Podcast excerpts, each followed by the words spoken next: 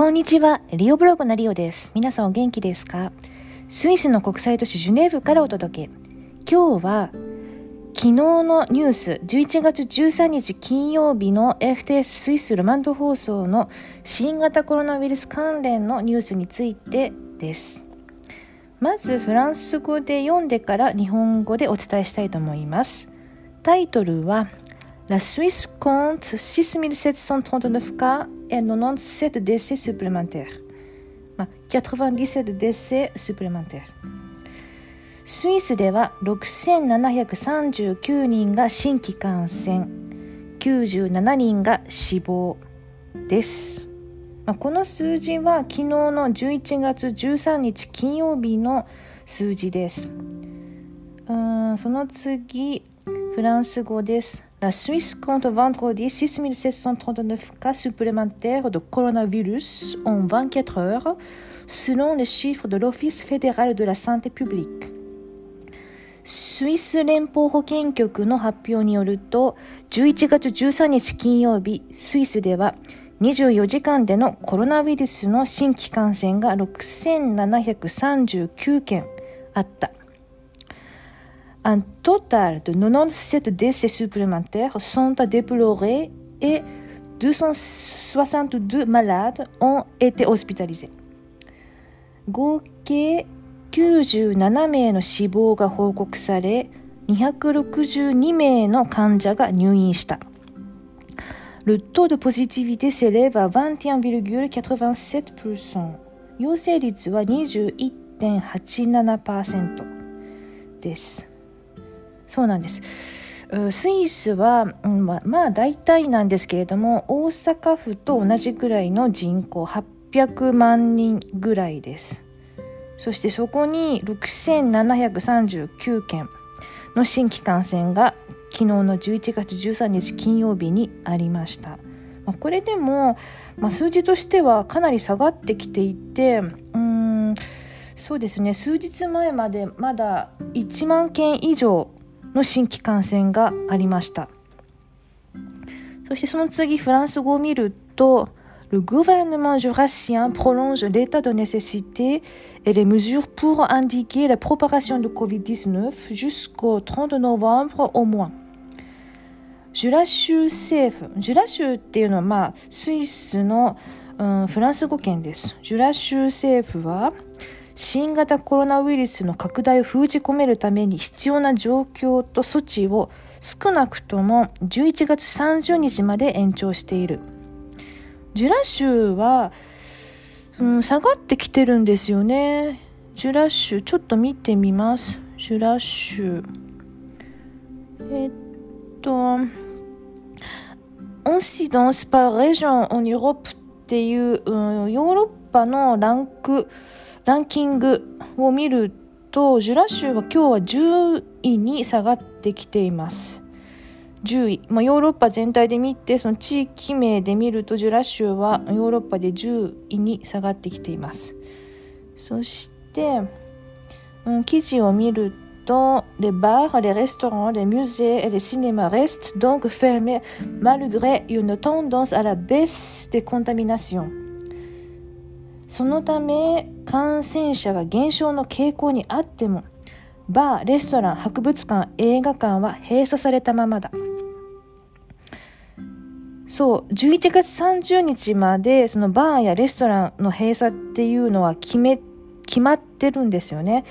で、今のところその下がってきて、かなり下がってきて、順位まで落ちてきてるけれども、まあ、30日まで、うん、あのー、部分的ロックダウンがあるということです。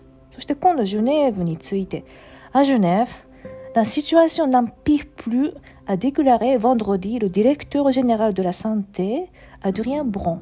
Mais avec 629 malades Covid-19 hospitalisés au HUG et dans les cliniques, la tension est maximale. ジュネーブでは状況はこれ以上悪くならないとジュネーブ州保健局長の アドリアン・ブロン氏が金曜日に語った。これはジュネーブ州の保健局のディレクターの方が金曜日の時点で、まあ、状況はこれ以上悪くならないだろうというふうにうん記者会見されたそうですしかしジュネーブ大学病院やクリニックに入院している新型コロナウイルスの患者が629人もいるので緊張感は最高潮に達しているまあ新規感染者が減ってきても重症者や、まあ、病院に入院している人が今の時点で、まあ、昨日の時点で629人。ジュネーブの話ですね。ジュネーブにいるのでうーんまだまだかなりやばい状況です。そしてその次は、うん、スイス連邦の保健局。が、うん、言ってることですね。L'OFSP recommande toujours de conserver une distance de 1, euh, 1 m 50 euh, avec les personnes qui ne sont pas du même ménage, de porter un masque dans le cas où euh, cette distance ne peut être maintenue et de respecter les règles d'hygiène. スイス連邦保健局は同じ世帯に属していない人とは 1.5メートルの距離を保つこと。この距離が保てない場合はマスクを着用すること。そして衛生規則を尊重することを推奨している。とあります。まあ当たり前なんですよね、まあ、その対人距離を1.5メートル空ける。うん。まあ、保てない場合はマスクを着用する。まあ、マスク着用した方がいいですね。そして、うん、まあ、衛生規則、まあ、手を洗ったりとか、まあ、普通、うん、普通日常生活でやることだと思うんですけれども、そうですね。まあ、当たり前のことです。が、尊重していない人は結構いるから、まあ、言ってるんでしょうね。うん、なかなか難しい。このさっきのうんジュラッシュが感染者が減少してきたっていうところで、うん、ヨーロッパ全体のランキングをちょっと見たんですけれども状況が変わってきています。ジュラッシュは10位に落ちてある1位はジュネフ2位はフレイブル。3位がヴォー。これボー州ですね。それから4位がヌシャテル。それから5位がバレバレ州ローザンヌがある州ですね。それでその次6位がベルギーです。ベルギーのワロニー。それから7位がチェックチェコ。うん、チェコの、うん、一地域。ちょっと発音がわからないので読みません。それから8位がフランス。オーベン・ローヌ・アルプですね。それから9位がうん、クロアチア。これもちょっと発音がわからないので読みません。11位がオーストリア。の一地域。それからその次12位がスロベニア。それからスロベニアの一地域ですね。それから13位がイタリアのボルツァーノ。それから14位がチェコの一地域。まあそんな感じですね。だからクロアチアとかオーストリアとかチェコとか、まあ、ボスニアとかも入ってきてるか21位に。それからそうイタリアアオスタとかね。まあリュクサンブールとかも入ってきてる。うん。まあ、30位までにうん、この辺の地域が入ってきています。フランスは本当に1地域だけ？でそうパリがあるイル・デ・フランスとかはここには見当たらない、まあ、いかにスイスのフランス語圏が本当に5位を占めてて、うん、本当に一番やばいことになっています、まあ、病院がジュネーブなんてパンクの状態で緊張感がまだ高まっているということですけれども、うん、なかなか大変な状況です。お店もアパレルとかレストランとか、うん、閉まってるしそれがまあ11月29日までということだからあと2週間ぐらい続いて、まあ、12月うん11月30日か12月1日にレストランとかアパレル関係が開くんだと思いますけれどもまあとにかく感染者新規感染者とそれから入院患者から死亡者ともに全部、うん、下がってほしいです。まあ、新規感染者は下がり始めていて、まあ、それでも、うん、13日の時点で6739人なんですよね。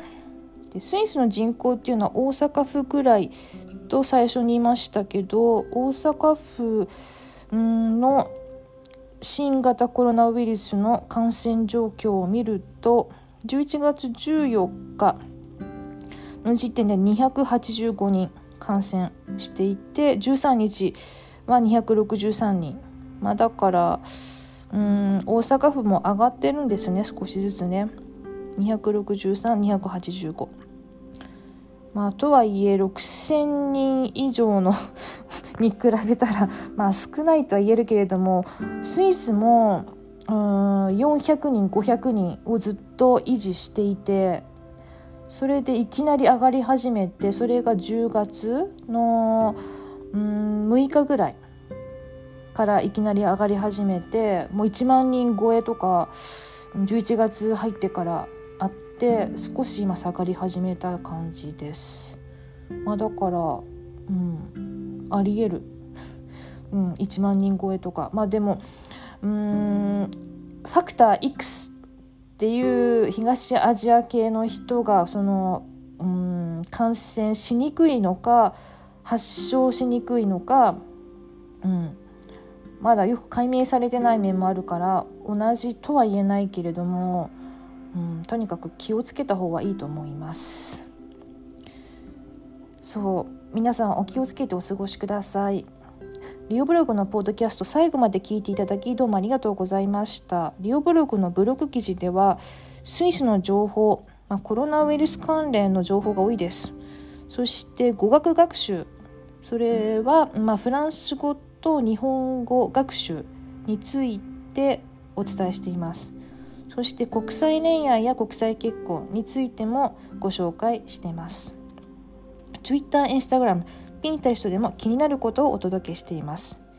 どうぞ見に来てください。国際都市ジュネーブからリオブログでした。またね。さようなら。